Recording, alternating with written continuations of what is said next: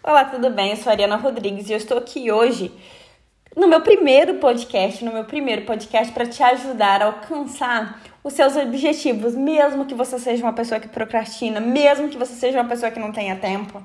A gente vai junto, step by step, pedacinho por pedacinho, até você alcançar a sua meta, tá bom? E o que eu quero trazer hoje para você, e você já deve ter ouvido em podcast, você já deve ter lido isso em livro, e eu quero refrisar a importância de você ter uma meta. Qual que é o seu objetivo? Você quer, por exemplo, aqui talvez estudar, passar na faculdade, ou você quer perder peso, ou você quer juntar algum dinheiro. Vamos colocar o exemplo como juntar, como perder peso. Se você vai fazer uma dieta, você tem que entender que o seu objetivo é, por exemplo, perder 5 quilos. Como é que você muita gente, talvez você tenha, faça isso e eu já fiz, esteja focado no objetivo, perder 5 quilos. E faz tudo de qualquer maneira para alcançar este objetivo, mas você esquece de uma coisa muito, uma coisa que é fundamental: o processo para perder esses 5 quilos. Sabe por quê? Porque se você por algum milagre, perder os 5 quilos muito rápido e atingir essa meta, se você não cuidar durante o seu processo, você vai acabar perdendo tempo e conquistando, conquistando, né? Ganhando de volta esses 5 quilos que você perdeu. Então, por exemplo, se seu objetivo é perder 5 quilos, pensa no longo termo. Eu quero perder 5 quilos, talvez.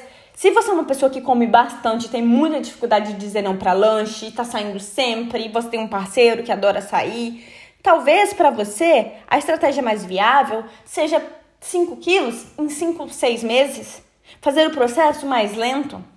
Por exemplo, se você ainda não pode ir no nutricionista, talvez o processo mais viável para você é acrescentar mais vegetais, fazer é, refeições com mais vegetais, com mais fibra, para que no longo tempo você não fique tanto com fome e aí coma menos e automaticamente você perca mais peso, talvez para você você é uma pessoa que gosta de fazer exercício, adaptar qual é o horário do seu dia que você possa estar fazendo o exercício.